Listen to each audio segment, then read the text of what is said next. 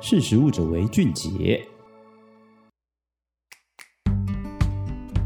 Hello，大家好，欢迎收听今天的识食物者为俊杰，我是玉婷。不晓得你的减肥之路顺不顺畅呢？对我来讲，可真是长期抗战啊！因为呢，要这个均衡的饮食呢，好好的睡眠以及规律的运动，对目前的我的工作跟生活形态来讲呢，其实需要一些耐力才能够去达成的。可是呢，我有点懒惰，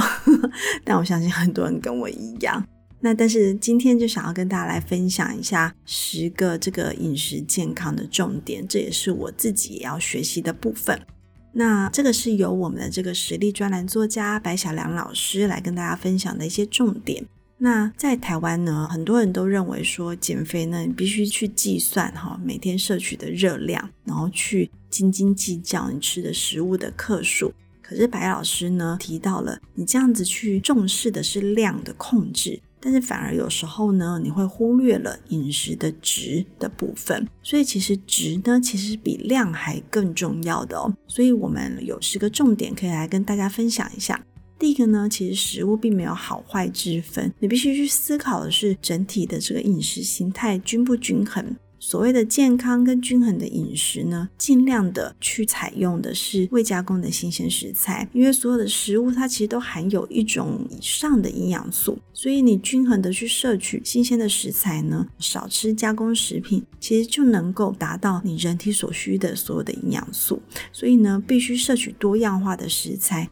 才能够架构你均衡饮食的基础，然后满足你人体所需的四十八种必需营养素。所以要注意呢。有一些饮食法呢，会特别强调你要吃某种单一食物啊，吃很多，例如说很多的蛋白质、很多的油脂之类的。可是这样子其实呢，它就会让你的这个营养素哈出现了一些不平衡的状态，这并不是一件好事。那第二点呢，就是虽然很多人啊不太吃青菜，尤其在外食的部分，可是呢，要坚持你每餐呢都要有蔬菜水果。而且你的摄取量呢，要占你的饮食总量的至少一半。这其实是这个我的餐盘饮食指南的主轴哈。每天至少摄取两份蔬菜，当然是越多越好啦。蔬菜呢，选择以深绿色的叶菜类。橘红色跟茎类的瓜类，哈，这样的营养成分呢，会更优于浅色的蔬菜。然后水果的部分呢，含有丰富的维生素 C。不过要注意啊，台湾的水果真的好甜哦，所以呢，其实呢，这个含果糖的量非常高，你还是需要适量的控制一下。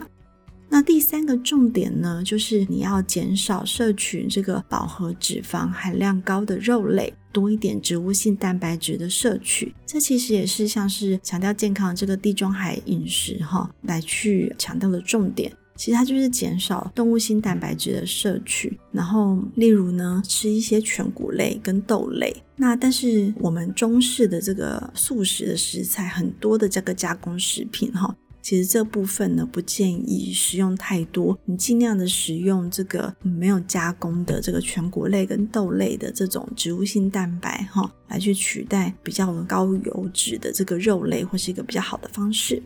那第四个重点呢，就是肉的部分呢，你可以选择有丰富 Omega 三脂肪酸的鱼类，鱼呢是很重要的一个蛋白质的来源的首选，那尤其是油脂含量高的鱼。例如说鲑鱼、沙丁鱼跟青鱼等等，这些都含有丰富的 Omega 脂肪酸。那第五个重点就是你烹饪的时候呢，可以选择菜籽油或者是橄榄油。不过要注意的是，特级初榨橄榄油它只适合哈沾食，就是不能够加热食用哈。所以凉拌的话呢，哎，可以用特级初榨橄榄油。但是你在像我们这个中式快炒这个部分的话呢，你可以使用的是菜籽油。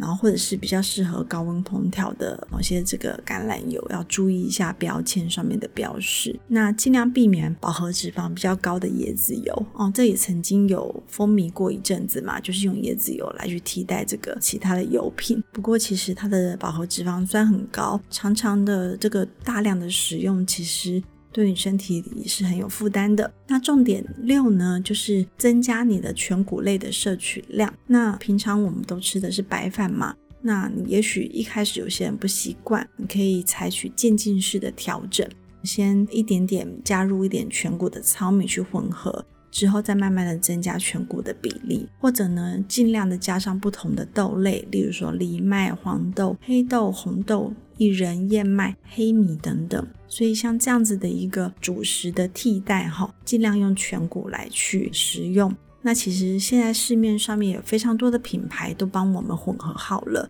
然后甚至是免洗的这个全谷类的这种谷类的米哈，都是大家可以选择的一种方向。当然，所谓的全麦面包呢，有时候它是采用完整的谷粒磨成的细粉制成的，所以有时候它不一定是完全的全谷产品。所以你必须就是稍微看一下它到底含的谷粒的这个多寡，以及它的这个质地的粗糙程度。如果它看起来其实是轻软松弹的质地的话呢，其实它就是一个经过加工过的全麦，而不是真正的全麦。所以这部分是一个小陷阱，也需要大家在采购的时候注意一下。那第七个重点呢，就是减少钠含量的摄取，尽量少盐哈，少酱料的添加。你可以利用一些天然的辛香料增添风味。例如说，像是葱姜蒜呐、或者是一些呃很有风味的蔬果，例如说像是番茄、凤梨、柠檬、橘子，还有一些香草植物，像香菜、九层塔、迷迭香等等，来去增加风味。不要去加太多的盐哈，因为很多的这个医学都证实了，这个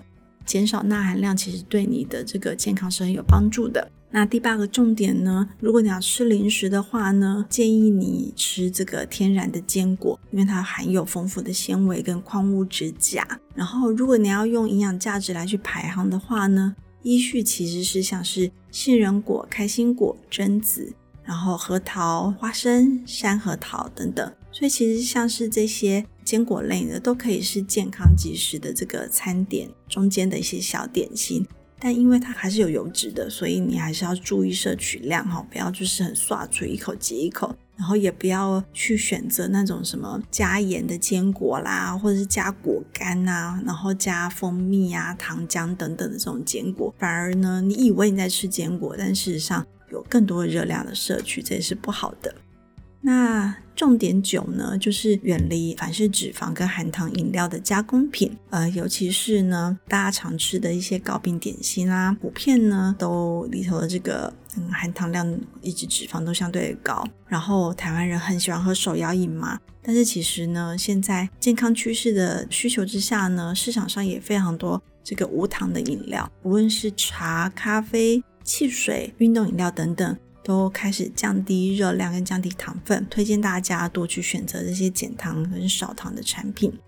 然后重点食呢，其实跟饮食的选择无关，而是你必须好好关注自己身体饮食的需求，专心用餐，并且聆听你身体的变化。白老师也提醒我们，健康饮食除了食物的内容之外呢，不可忽视的其实是你进食态度。因为追求健康的大前提是必须先好好的爱自己，因为你爱自己，你才会愿意花时间好好的准时三餐吃饭，亲手为自己或者家人准备三餐，而不是只是把自己的健康交给外食。那吃饭的时候呢，也不要吃得太快，也不要边看电视或看手机，慢慢的放慢这个咀嚼的速度。然后专心的品尝食物，这样子好好的把这个营养就是吃进我们的身体里面。其实呢，吃饭是人生中无论是生理或心理都是最美好的一个时间哈。所以呢，不要忘记了吃饭皇帝大嘛，这个其实就是老祖宗的话。所以呢，吃饭好好的吃饭，不仅是尊重自己，尊重别人，尤其是这也是对孩子这个很好的这个饮食教育、餐桌教育。所以以上呢是十点呢，分享我们的专栏作家白小兰老师给大家的这个健康饮食的建议。那希望大家试试看，然后让自己的这个饮食的生活跟身体的健康有更好的平衡。那今天的节目就分享到这边，我们下次见，拜拜。